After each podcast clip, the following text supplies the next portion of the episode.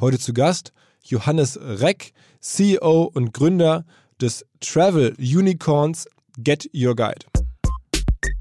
Viele der großen Asset-Heavy Unternehmen, also von irgendwie Marriott, der TUI und so weiter, Accor, die werden jetzt alle in die Knie gezwungen werden, die werden massive Probleme bekommen und wenn sie überhaupt aus der Krise rauskommen, dann werden sie extrem geschwächt aus der Krise herauskommen. Dahingegen werden, glaube ich, äh, schlankere Plattformen, Airbnb, Get Your Guide und so weiter, die mit vielen kleinteiligen Inventar arbeiten, tolles mobiles Angebot haben, was direkt verfügbar ist und direkt buchbar ist. Diese Plattformen, glaube ich, werden nach der Krise, wenn sie es überleben, äh, richtig an Fahrt äh, aufnehmen und dann natürlich im Vergleich äh, zum Gesamtmarkt an Marktanteil gewinnen. Herzlich willkommen beim OMR Podcast mit Philipp Westermeier.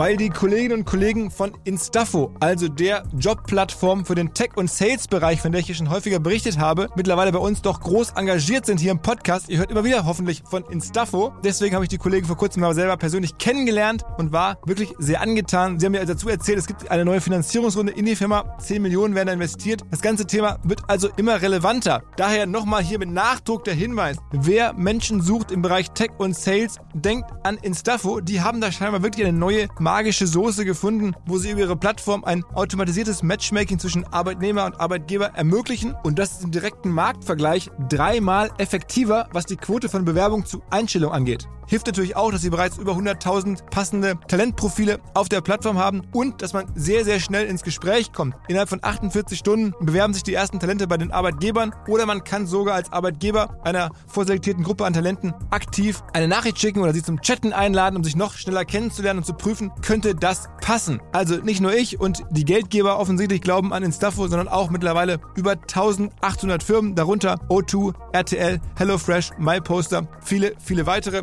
Instafo ist auf OMR Reviews bestbewertet 4,8 Sterne in der Kategorie Recruiting Plattform. Firmen, die nun Instafo ausprobieren möchten, sehr gerne. Ihr spart außerdem 500 Euro auf die erste Besetzung, wenn ihr euch anmeldet über Instafo mit Doppel-F, instafo.com slash OMR. Zurück zum Podcast. Wir haben uns für diesen Sonntags-Podcast natürlich wieder gefragt, wer ist besonders interessant als Gast. Vielleicht auch deswegen, weil er besonders betroffen ist von den aktuellen Entwicklungen in der Welt. Und dann sind wir so die Branchen durchgegangen und haben gesehen, klar, Eventbereich, da kennen wir uns selber mit aus, aber Reisebereich, das ist ja mit die Branche, die am härtesten getroffen ist an verschiedensten Stellen von den, von den Themen, die wir uns gerade beherrschen. Und da trifft es sich ganz gut, kann man schon fast zynischerweise sagen, dass eine der erfolgreichsten Travel Companies der Welt, zumindest in den letzten Jahren, ähm, aus Deutschland kommt, im Digitalbereich natürlich tätig ist. Die Firma Get Your Guide, weltweit tätig als Vermittler von Attraktionen, von ähm, halt Guides, von Museumsbesuchen, von allen möglichen ähm, Erlebnissen am Ende, die man an Urlaubsorten machen kann. Und entsprechend ist deren Umsatz gerade komplett zusammengebrochen. Der Gründer und CEO Johannes Reck war vor kurzem in dem Podcast äh, Dinner Berlin, den ich jetzt mit dem Matthias Döpfner mache. Und er war auch damals schon äh, davor ähm, zu einem regulären OMR-Podcast zu Gast. Ist wahnsinnig spannender Typ, ist auch noch ähm, Biologe oder ähm, jemand, der sich halt mit Biologie sehr gut auskennt, hat das studiert. Also es passt da einiges zusammen und er spricht halt sehr offen äh, über die Themen, die seine Firma gerade natürlich treffen. Äh, auch seine ähm, Forderungen, seine Beobachtungen insgesamt in der Welt äh, sind, finde ich, immer herausragend, wenn man irgendwas von ihm lesen kann. Das ist immer echt top. Und der Johannes hat gesagt, okay, dann nehme ich mir spontan Zeit hier in dieser großen Krise am Ende, in der die Get Your Guide steckt, äh, mit euch zu sprechen. Das fand ich natürlich super. Ähm, Nochmal zum Hintergrund, die Firma, die er da hat, ist mehrere Milliarden wert, arbeiten 700 Leute äh, und den bricht gerade sozusagen zumindest temporär der Umsatz weg. Und ja, trotz alledem hat der Johannes gesagt, okay, hier komm, lass uns kurz sprechen. Ich erzähle mal, was wir da machen, wie wir das lösen, ähm, wie wir da rauskommen, wie sich die Welt danach vielleicht auch ändert und hat mit uns seine Einschätzung geteilt. Und ich glaube, das kann man sich sehr, sehr gut anhören. In diesem Sinne direkt rein in den Podcast mit Johannes Reck. Was? Moin Johannes. Hallo, wie geht's dir, Philipp? Ja, wie gesagt, also auch für Eventveranstalter waren die Zeiten schon mal besser. Ähm, aber zumindest habe ich äh, noch ein bisschen Medienbusiness und noch eine vergleichsweise kleinere Firma. Ähm, das stelle ich mir bei dir ganz anders vor. Du, äh, da bin ich mir gar nicht so sicher. Ich glaube, die gerade die kleinen Firmen, die leiden gerade extrem. Bei Get Your Guide haben wir ja das riesige Glück, dass wir aufgrund dieser Softbank-Runde, die wir ja besprochen haben in einem der vorigen äh, Podcasts, ein sehr, sehr gutes Liquiditätspolster haben, weil wir sehen jetzt gerade bei uns im Geschäft, dass die ganzen kleinen Anbieter von Touren, Sightseeing, Ausflüge, äh, die haben alle jetzt so stark zu kämpfen. Also ich habe gerade heute Morgen eine Umfrage gesehen, wo 50 Prozent von denen sagen, dass sie innerhalb der nächsten drei Monate pleite gehen werden, wenn ihnen hm. nicht geholfen wird. Also das ist schon extrem. Das heißt, der Druck auf euer Geschäft, abgesehen davon, dass aktuell wahrscheinlich kaum Umsatz da ist, ist dann gar nicht so sehr der Cash-Druck, sondern die Frage, gibt es das Ökosystem, das ihr sozusagen bedient, noch in, in, in ein paar Monaten?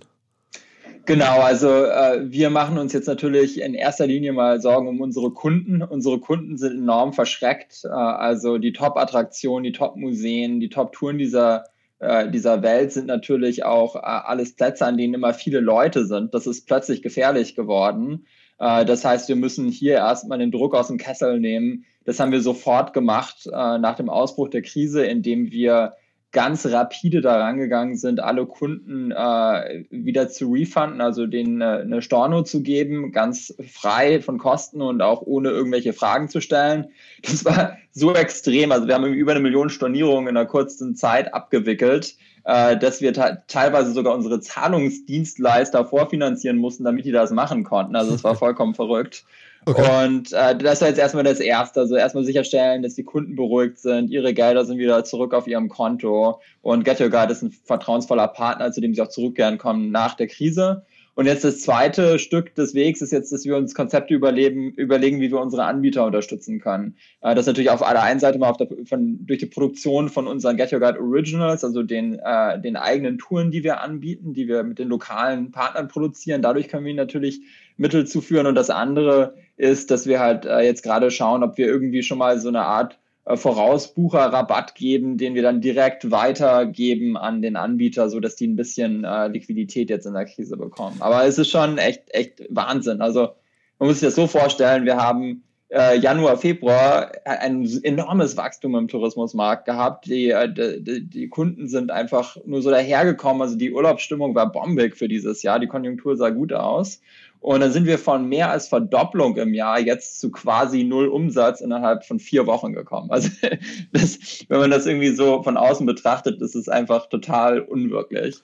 Und, und ist es denn irgendwie für euch eine Überlegung, das Modell auch nochmal zu verändern? Oder, oder sagst du einfach, das wird sich jetzt noch ein paar Monate hinziehen, das halten wir aus und dann geht das alte Modell wieder weiter? Ja, also ich glaube, unser Modell als solches wird Bestand haben, aber wir müssen natürlich die Gewichtung äh, etwas verlegen. Also ähm, beispielsweise werden sicherlich kleinere Gruppen in der Zukunft äh, deutlich äh, mehr Anklang finden. Mhm. Ich denke auch gleichzeitig muss man schauen, dass äh, dass bei Museumseintritten oder sowas zum Beispiel das Time Sequencing, also wann gehen die Leute rein, wann gehen sie raus, ist schon Technologie, die wir jetzt äh, angefangen haben zu entwickeln. Das wird super wichtig sein für nach der Krise, weil du kannst nicht mehr so viele Leute gleichzeitig in einem Museum haben. Also von daher, ich sehe das eher so, wie ich die, die Lust darauf, den Louvre zu sehen, wenn du in Paris bist oder den Eiffelturm oder in Berlin äh, auf den Fernsehturm zu gehen oder eine Spielrundfahrt zu machen. Ich glaube, das wird nicht weggehen. Aber ich glaube, wie wir das machen und wie wir das auch sicher gestalten, da müssen wir jetzt äh, noch stärker vorlegen. Und das ist genau das, wo auch jetzt gerade unsere Arbeit sich darauf konzentriert. Also wie können wir Technologie jetzt noch stärker nutzen, um dieses Gesamterlebnis im Tourismus besser zu machen. Und ich mhm. glaube, Firmen, die das gut machen, die werden richtig stark aus der Krise dann auch rauskommen ähm, im Vergleich zu denen, die das äh, nicht schaffen. Ist natürlich die magische Frage, äh, wirst du mir nicht richtig beantworten können, aber trotzdem, wie ist denn so eure interne Prognose? Also ist das ganze Reisejahr 2020 kaputt oder gibt es überhaupt noch Reiseaktivität irgendwie im touristischen Sinne gegen in der zweiten Jahreshälfte? Was, was, was denkt ihr da? Also ich kann dir schon sagen, was ich denke, was passieren wird. Das hat natürlich äh, jetzt äh, erfahrungsgemäß über die letzten Wochen immer nur so circa sieben bis zehn Tage äh, Validität und danach hat man wieder eine neue Datenlage und wieder neue Aktionen. Ähm, ich denke ehrlich gesagt, dass das Jahr 2020 für den Tourismus weltweit das katastrophalste Jahr in der Geschichte des Tourismus überhaupt sein wird und dass wir uns kaum äh, wieder erholen werden jetzt in diesem Jahr. Also mhm. ich denke, man kann definitiv die Ostersaison, die sehr, sehr wichtig ist, äh, gerade äh, bei den Erlebnissen, bei der Hotellerie, bei den Städtereisen, kann man komplett abschreiben natürlich. Mhm. Ich denke auch die Sommersaison, leider müssen wir mit ganz, ganz starken Reduktionen äh, überwintern. Und äh, dann denke ich, dass äh, tatsächlich äh, das erst wieder besser werden wird, wenn wir in Richtung eines Impfstoffs gehen äh, und oder antiviralen Medikamenten, die das Ganze eindämmen. Ich denke, bevor das nicht geschafft ist, wird man nicht wirklich mehr Vertrauen bei den Kunden haben können. Mhm. Und sag mal, ihr steuert jetzt eure Firma auch komplett aus dem Homeoffice. Ähm, wie viele Leute habt ihr aktuell? Wir haben jetzt äh, global circa 700, die wir äh, bereits vor zwei Wochen ins Homeoffice gesetzt haben.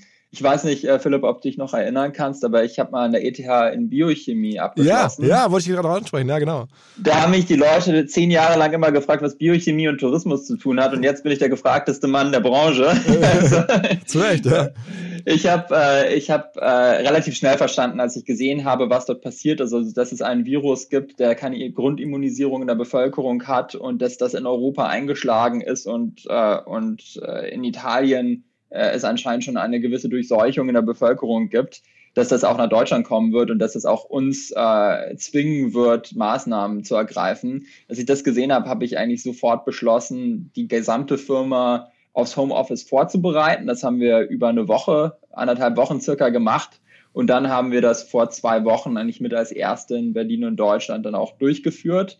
Ich muss sagen, bis jetzt bin ich super positiv. Ähm, die Leute sind total hart am Arbeiten. Äh, wir sind effizienter als je zuvor. Äh, wir regeln alles über Zoom und über Slack. Also von der Produktivität her ist das bis jetzt noch überhaupt gar kein Problem. Und sagen wir nochmal als, als Fachmann dann sozusagen gefragt, äh, die Maßnahmen, die wir da sehen, die sind aus deiner Sicht nämlich auch die richtigen? Also ich würde sagen, insgesamt sind die Maßnahmen leider die richtigen, auch wenn es im Tourismus nicht zuträglich ist momentan. Äh, am Ende müssen wir uns eben alle die, Frage stellen, äh, worauf wollen wir optimieren? Und ich denke, in diesem Fall ist das da ganz klar, das ist die Rettung von Menschenleben. Äh, wenn man die Epidemie äh, oder jetzt die Pandemie so laufen lässt, wie sie momentan läuft, dann äh, werden wir zwar relativ schnell eine Grundimmunisierung der Bevölkerung bekommen und für die Jüngeren wird das kein Problem sein. Aber äh, bei den Älteren vor allem und bei den Leuten, die ein geschwächtes Immunsystem haben, wird das zu vielen, vielen Toten führen und zu sehr viel Leiden und zu einer Überlastung unserer Krankenhäuser. Das heißt, das äh, basierend auf all dem, was wir sehen und die Daten, die wir haben, ist es absolut die richtige Entscheidung und wird wahrscheinlich sogar noch drastischer werden über die nächsten paar Wochen, wenn wir ehrlich sind. Okay, okay. Ähm, aber in diesen Zeiten bist du wahrscheinlich doppelt froh. Es gab immer die Frage auch bei euch, IPO, Private Company, dass ihr jetzt nicht an der Börse notiert seid, ne? Ja, das kannst du so sagen. Also ich war eigentlich schon relativ frohen Mutes, an die Börse zu gehen. Jetzt äh, momentan, wenn ich meine Peers anschaue an der Börse, bin ich halt froh, dass wir nicht dort sind. Das erlaubt es uns natürlich, äh, deutlich agiler zu sein.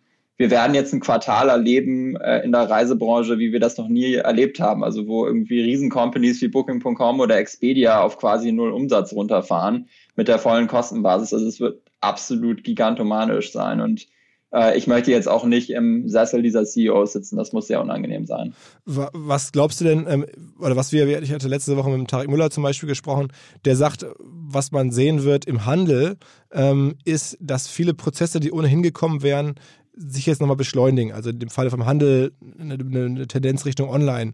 Ähm, statt, statt stationär. Ähm, wie ist denn das bei euch? Also, was glaubst du, sind so die ein, zwei Makro-Entwicklungen, ähm, die jetzt vielleicht nach der Krise da sind, die, die vorher nicht so gekommen wären und nicht so schnell gekommen wären? Ja, ich äh, gebe Tarek da total recht. Ich glaube auch, dass es eher ähm, eine weitere Beschleunigung gibt, wo die Old Economy jetzt abgelöst wird von der New Economy. Ähm, ganz ähnlich wie das nach dem Dotcom-Crash dann auch passiert ist. Ähm, nur jetzt eben auf einem viel größeren äh, Niveau. Das heißt, bei uns ist im Tourismus ganz konkret, äh, viele der großen asset-heavy Unternehmen, also von irgendwie Marriott, der TUI und so weiter, Accor, die werden jetzt alle in die Knie gezwungen werden, die werden massive Probleme bekommen und wenn sie überhaupt aus der Krise rauskommen, dann werden sie extrem geschwächt aus der Krise herauskommen. Dahingegen werden, glaube ich, äh, schlankere Plattformen, Airbnb, Get Your Guide und so weiter, die mit vielen kleinteiligen Inventar arbeiten und sehr stark auf die Personalisierung hin zum Konsumenten äh, setzen und ein tolles mobiles Angebot haben, was direkt verfügbar ist und direkt buchbar ist. Diese Plattformen, glaube ich, werden nach der Krise, wenn sie es überleben, äh, richtig an Fahrt äh, aufnehmen und dann natürlich im Vergleich zum Gesamtmarkt an Marktanteil gewinnen, weil eben der Wettbewerb so geschwächt ist und nicht mehr da ist. Also von daher ist natürlich in dieser Krise und damit will ich die Krise gar nicht beschönigen, aber in dieser Krise ist dann natürlich auch eine Chance für jedes Digitalunternehmen ich sehe da eher schwarz für die äh, alten herkömmlichen Player.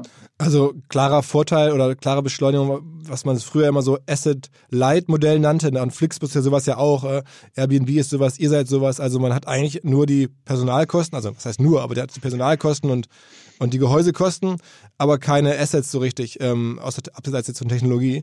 Ähm, die werden schneller gewinnen, als man das eigentlich dachte. Ganz korrekt, weil was wir ja jetzt schon gesehen haben, der Trend der letzten paar Jahre bei Get Your Guide jetzt zum Beispiel, war eigentlich weg von den großen Busunternehmen, die irgendwie 100 standardisierte Stadttouren hatten, hin zu vielen total kreativen kleinen äh, Unternehmern, die äh, vielleicht sozusagen ein ganz spezielles Erlebnis hatten, irgendwie Kreuzberg in der Nacht oder irgendwie die Graffiti-Tour und so weiter und so fort. Und all diese kleinen Unternehmer sind super gewachsen. Und ich glaube, diese Vervielfältigung des Angebots des Touristischen hin, äh, auch äh, darauf eingehen, was die Kunden wollen oder wofür sich die Kunden interessieren, das wird sich jetzt voll beschleunigen. Und die alten Player werden jetzt immer weiter an Boden verlieren und werden wahrscheinlich gar nicht mehr gut aus dieser Krise rauskommen, weil die einfach mit ihrem Fixkostenapparat jetzt untergehen. Hinweis auf Findling. Findling ist eine sehr erfolgreiche SEO-Agentur, die bis vor einiger Zeit noch Webstube hieß und mir vor allen Dingen deswegen ins Auge gestochen ist, weil ihre Masterclass beim OMR-Festival ruckzuck ausverkauft war. In Minuten wollten Menschen hören, was die Kollegen von Findling zum Thema SEO zu sagen haben. Ein Grund dafür sicherlich die Referenzen. Findling arbeitet unter anderem für Firmen wie Snox, Ergotopia, Dermanostik oder mein BAföG. Der Fokus ist also, Firmen über Performance SEO beim Wachsen zu helfen. Wer herausfinden möchte, ob sich für ihn auch SEO lohnt oder die Ansätze von Findling vielleicht konkret lohnen, der kann sich eintragen. Es gibt keinen Sales Call, sondern eine kostenlose Beratung unter findling.de slash OMR. Also auf der Landingpage eintragen und dann gibt es eine Beratung, wenn es richtig gut läuft, vielleicht von Maurice Marinelli, dem Gründer persönlich.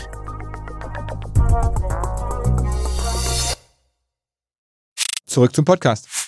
Also ich habe meine persönliche oder einer meiner persönlichen unternehmerischen Vorbilder, wo ich mir dachte, wow, was, was der da für eine Firma gebaut hat, ähm, ist der Dieter Müller von, von Motel One. Die kenne ich so ein bisschen über, über gemeinsame äh, Bekannte und deswegen dachte ich mir, Motel One ist eigentlich äh, eine ganz krasse Geschichte, aber auch die sind ja dann eigentlich eher alte Welt, ne? mit den ganzen Hotels, die die jetzt bauen oder, oder die ganzen Finanzierungen, die wahrscheinlich alle zu leisten haben, ohne Umsatz. Das kannst du ja kaum lange durchhalten. Genau, das ist der ganz große äh, Haken eigentlich an diesen Modellen, dass du in dem Moment, wo du jetzt in eine Krise reinkommst, wo du nicht mehr die vollen Hotelzimmer hast und nicht mehr die Kapazität ausreizt, oder noch schlimmer wie bei der Kreuzfahrtindustrie, die ja auch sehr lange geboomt hat. Ich meine, es gab keine schneller wachsende Industrie als die Kreuzfahrtindustrie in der Reisebranche. Äh, da werden jetzt die Schiffe oder die Betten leer sein und äh, die werden kaum noch zur Finanzierung ihrer Assets kommen. Also das wird schon echt knüppelhart kommen. Mhm. Und ist das für euch so, dass, also am Ende denkst du, dass man da sogar dann neue Sachen machen kann, weil jetzt auf einmal äh, Sachen wegfallen? Also gibt es sogar Bereiche, in die ihr vielleicht überlegt, zumindest reinzugehen, die ihr euch früher nicht getraut hättet, weil da noch Bestandsfirmen zu stark waren? Ja, also definitiv. Ich glaube, diese Chancen werden sich auftun. Äh, Philipp, ich muss dir auch ganz ehrlich sagen, äh, ich bin jetzt die letzten drei, vier Wochen nur mit Krisenbewältigung beschäftigt gewesen und zu schauen, dass wir unsere Kosten jetzt stark im Griff halten, dass wir unser Marketing runterfahren, dass wir uns strategisch total fokussieren auf die Kernbereiche der Technologieentwicklung, äh, bei denen ich in den nächsten sechs bis zwölf Monaten Fortschritte machen möchte und unsere Shareholder bei der Stange zu halten und auch ein bisschen äh, die Panik wieder runterzuholen, weil das ist ja das Größte, äh, was im Moment herrscht. Also die Leute haben halt überall einfach Panik und da muss man natürlich jetzt auch als CEO ein bisschen der Felsen der Brandung sein, dass ich ehrlich gesagt noch gar nicht über diesen Tellerrand im Moment hinwegdenken kann. Ich denke, über die nächsten sechs bis zwölf Monate wird sich das aber sicherlich ergeben und äh, du hast recht, also es fühlt sich sicherlich so an, als ob jetzt, äh, wenn wir da hinauskommen und da, davon gehe ich aus, dass wir äh, dann äh, deutlich mehr Möglichkeiten haben. Mhm, mh. Und, und sag mal vielleicht noch ein bisschen, wenn du sagst, Kosten reduzieren, aber also ich stelle mir die Firma bei euch so vor, Gehaltskosten ist der größte Block, also abseits von Marketing. Marketing fährt man jetzt auf nahezu null runter, hätte ich jetzt gesagt. Äh, Gehaltskosten ähm, hält man gleich oder macht man Kurzarbeit, nehme ich an. Ähm, und alles andere ist bei eurer Gesamtsituation eher vernachlässigbar an Kosten. Also genau, Philipp, das hast du eigentlich schon äh, genau richtig gesagt. Ähm, bei uns sind Marketing mehr als zwei Drittel der Gesamtausgaben, die haben wir jetzt sofort runtergefahren und die laufen jetzt nur noch äh, minimal. Damit haben wir den ganz großen Kostenblock eigentlich schon rausgenommen bis jetzt hatten alle unsere Leute so viel zu tun, äh, dass wir noch keine Kurzarbeit angegangen sind. Das werden wir wahrscheinlich prüfen müssen, wenn die Buchungsvolumina auf so niedrigen Leveln bleiben, wie sie das im Moment sind, weil dann notwendigerweise im Vertrieb und im Kundenservice auch Arbeit wegfallen wird. Ähm, aber wir sind insofern sehr gut gerüstet, weil wir einfach auf, mit einem Knopfdruck mehr oder weniger den ganz großen Teil unserer Kostenbasis aus dem Geschäft nehmen konnten. Ja, das ist natürlich echt ein Riesenvorteil wahrscheinlich. Ähm, was sagen denn deine, ähm, oder ich hatte dich, äh, ein Interview von dir gelesen bei, in Bloomberg, da, da ähm, hattest du unter anderem erzählt, dass, dass du dich eng austauschst mit deinem Board, logischerweise, aber auch mit, äh, da sind auch unter anderem Investoren von euch drin, die schon andere Krisen erlebt haben, Booking.com, ähm, also die ganz Großen der Branche sind ja auch nah an euch dran. Was hörst du da so, was geben die dir für Tipps, was ist so deren Guidance? Ja, also ich wollte, ähm, äh, um auch ein bisschen Perspektive zu bekommen, habe ich mehrere äh, Leute angerufen, äh, die durch solche Situationen durchgegangen sind. Und die meisten tollen Unternehmen, das muss man ja auch dazu sagen, sind mal durch solche starken Krisenmomente durchgegangen. Amazon im Jahr 2001, Netflix, äh, auch äh, zur gleichen Zeit. Booking.com stark in der Finanzkrise, wo sie äh, sehr verstärkt äh, nachher rausgekommen sind. Und da habe ich äh, jeweils mit den Gründern von diesen äh, Unternehmen, also Amazon muss ich sagen, den CEO, nicht mit Jeff Bezos, aber mit Reed Hastings und auch mit den Gründern von Booking.com habe ich in den letzten Wochen äh, telefoniert und die haben auch alle sofort bereitwillig Tipps gegeben. Man muss sagen, dass da kulturell tatsächlich äh, ein großer Unterschied zwischen den USA und Europa herrscht. Also in den USA ist man da viel mehr gewillt, äh, schnell auch Personal abzubauen, schnell zu reagieren, tief zu schneiden und dann nochmal neu aufzusetzen.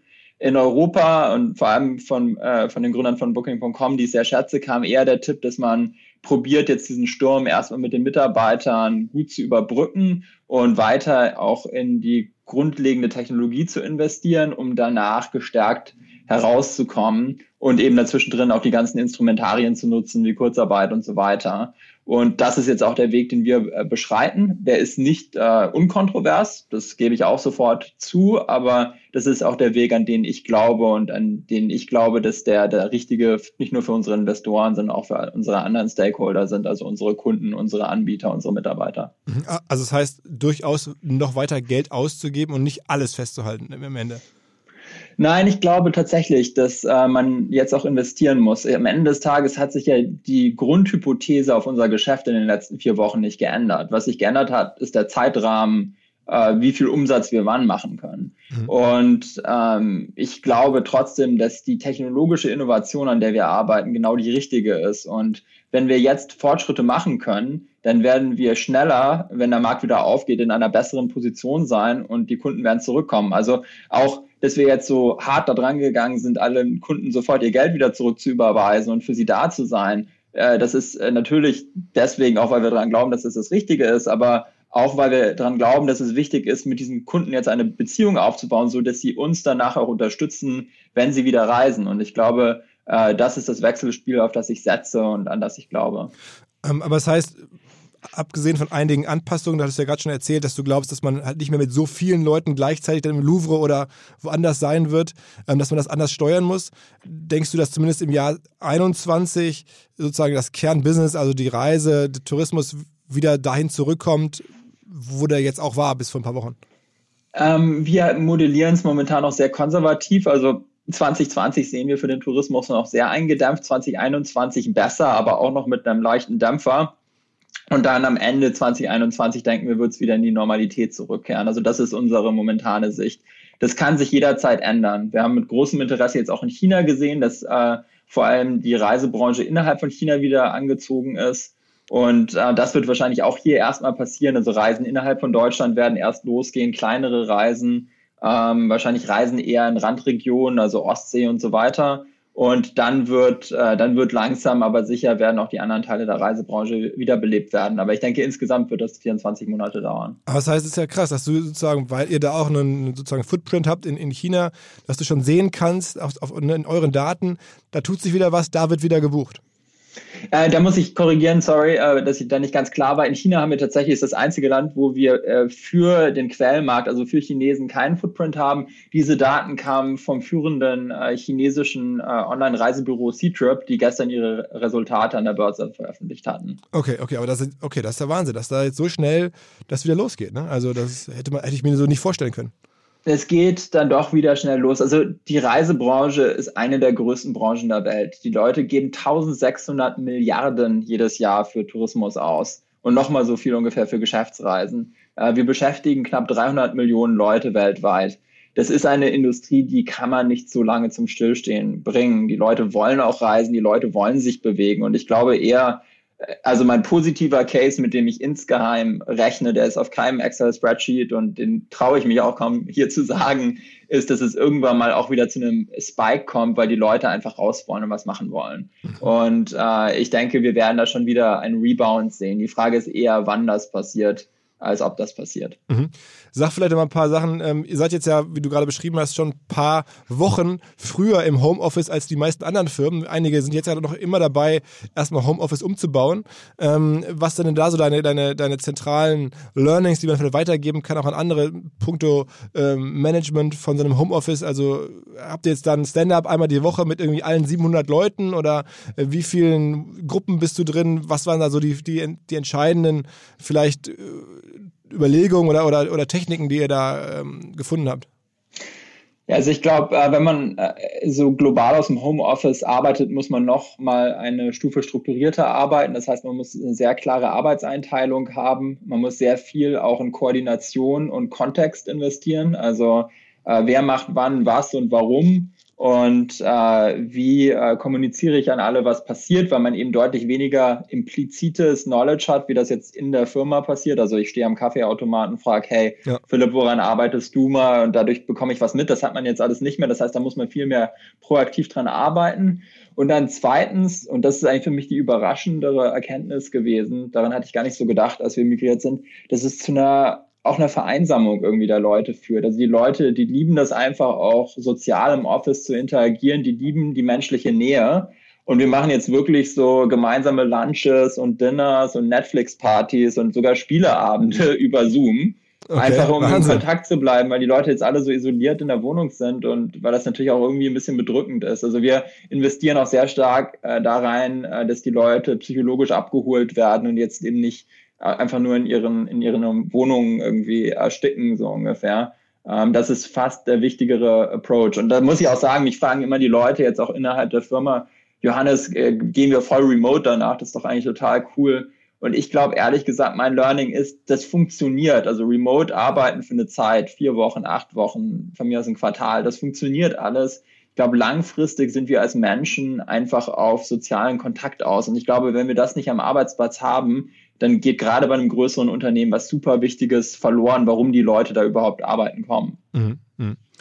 Ähm, das heißt, du bist dann da auch selber dann in irgendwelchen äh, Kommunikationsgruppen so für private Sachen mit drin oder ist das dann eher auf Mitarbeiterebene? Nein, die ganze Zeit. Ich mache selber äh, alle zwei Wochen jetzt globales QA, wo sich alle einwählen können und dann äh, haben wir so eine Software, äh, da können die Leute Fragen stellen, da rede ich mit den Leuten und äh, ich mache natürlich auch mit bei sozialen Abenden. Ich habe jeden Morgen mit meinem Leadership-Team äh, so, so, eine Runde, wo wir einfach nur durchgehen, was gerade auf unserem äh, Tisch liegt und äh, woran wir arbeiten und was irgendwie interessante Sachen sind. Also ich mache x äh, Termine mit, mit Leuten drin, auch wenn das gar nicht nur arbeitsrelevant ist.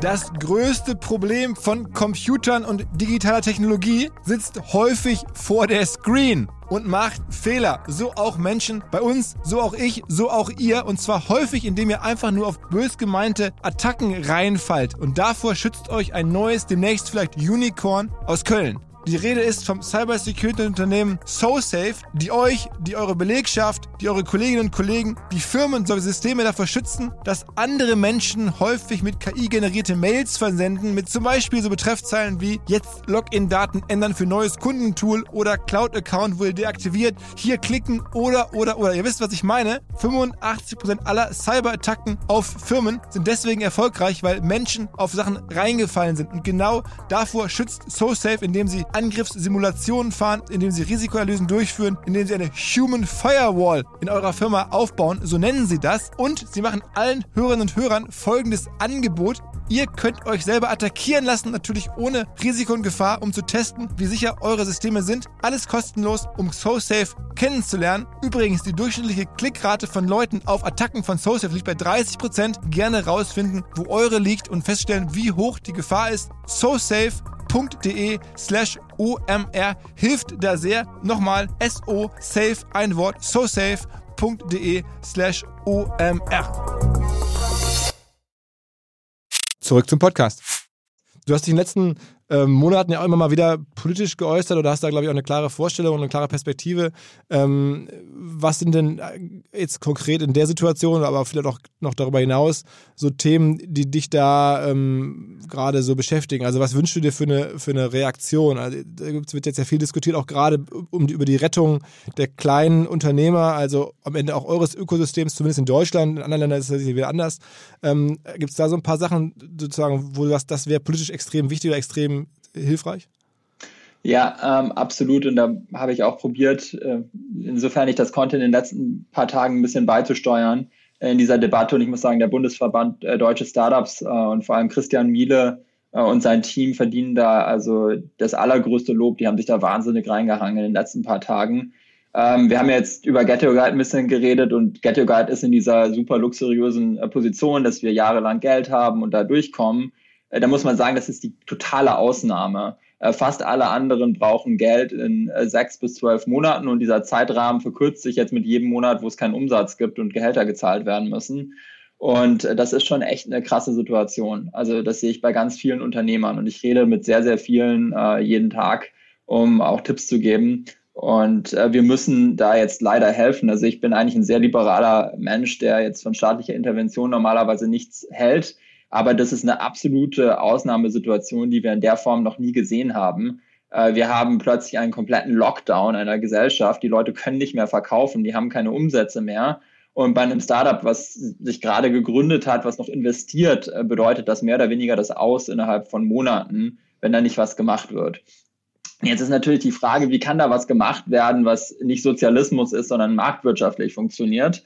Und ähm, wir im Startup-Verband haben zwei Konzepte eigentlich äh, besprochen, die wir jetzt gerade den Politikern an, an die Hand geben und wir hoffen, dass es auch so durchkommt. Das eine ist für die kleineren, die jetzt vielleicht mal eine Runde von 5, 10, 15, 20 Millionen äh, Euro geraced haben und in dieser Wachstumsphase sind. Die haben ja normalerweise Venture Capital Geber dahinter, die noch Reserven haben in ihrem Topf.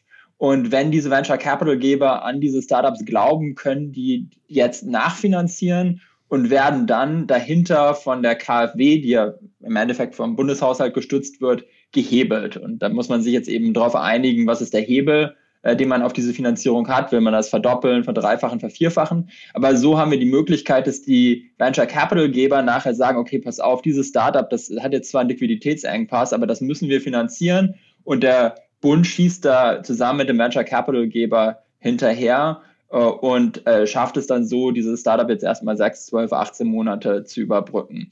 Äh, das ist äh, sozusagen für die kleineren Unternehmen ein äh, sinnvoller, sinnvoller Ansatz, weil man damit ein marktwirtschaftliches Element hat. Also auch die Investoren müssen weiter Geld geben, aber gleichzeitig äh, hilft eben der Staat dann darüber, das nochmal zu vergrößern.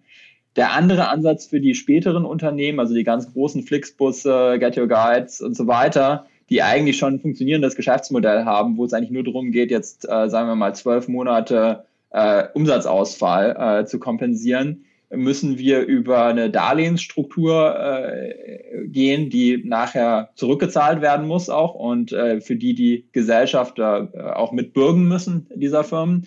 Und da schauen wir uns gerade an, wie kann man so eine Bürgschaft zwischen den Gesellschaftern und der KfW so aufteilen, dass sie fair für den Steuerzahler ist, aber auch für, äh, für das Unternehmen und wir dann eben das Geld, was der Staat ja momentan günstig von der Notenbank bekommt, auch in diesen Innovationsfirmen äh, von einer größeren Skalierung einsetzen kann, so dass da eben keine Arbeitsplätze jetzt verloren gehen. Mhm. Äh, weil, und das ist ja, glaube ich, dann der, der, der, der, das Ziel, wir dürfen nicht den Fehler des neuen Markts nochmal begehen, dass wir jetzt Tabula Rasa hier machen, äh, und sagen, okay, jetzt ist irgendwie keine Liquidität mehr am Markt, jetzt machen die alle zu, die in den letzten paar Jahren irgendwie finanziert worden sind und aufgebaut haben und investiert haben. Und danach stehen wir vor, vor, vor, vor, vor nichts.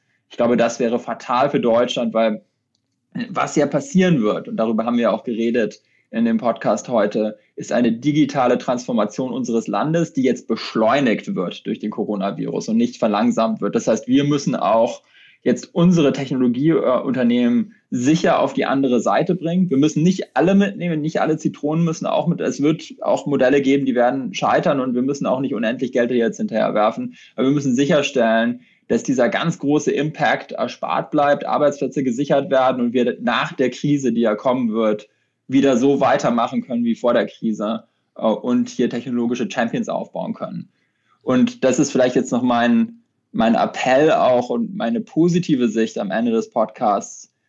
Wenn wir das schaffen, dann denke ich, können wir viel von dem Geländeverlust, den wir in den letzten 10, 15 Jahren in der Startup-Welt hatten gegenüber den Vereinigten Staaten, wieder wettmachen. Weil was ich dort sehe, ist, dass sich alle zurückziehen. Ich glaube, wenn wir jetzt einen Schritt nach vorne machen und auch das Risiko in Kauf nehmen, äh, hier jetzt Geld äh, zu investieren, nochmal in einem marktwirtschaftlichen Kontext, dann glaube ich, dann können wir hier gemeinsam etwas schaffen, was für Deutschland in 20, 30 Jahren extrem wichtig ist. Mhm.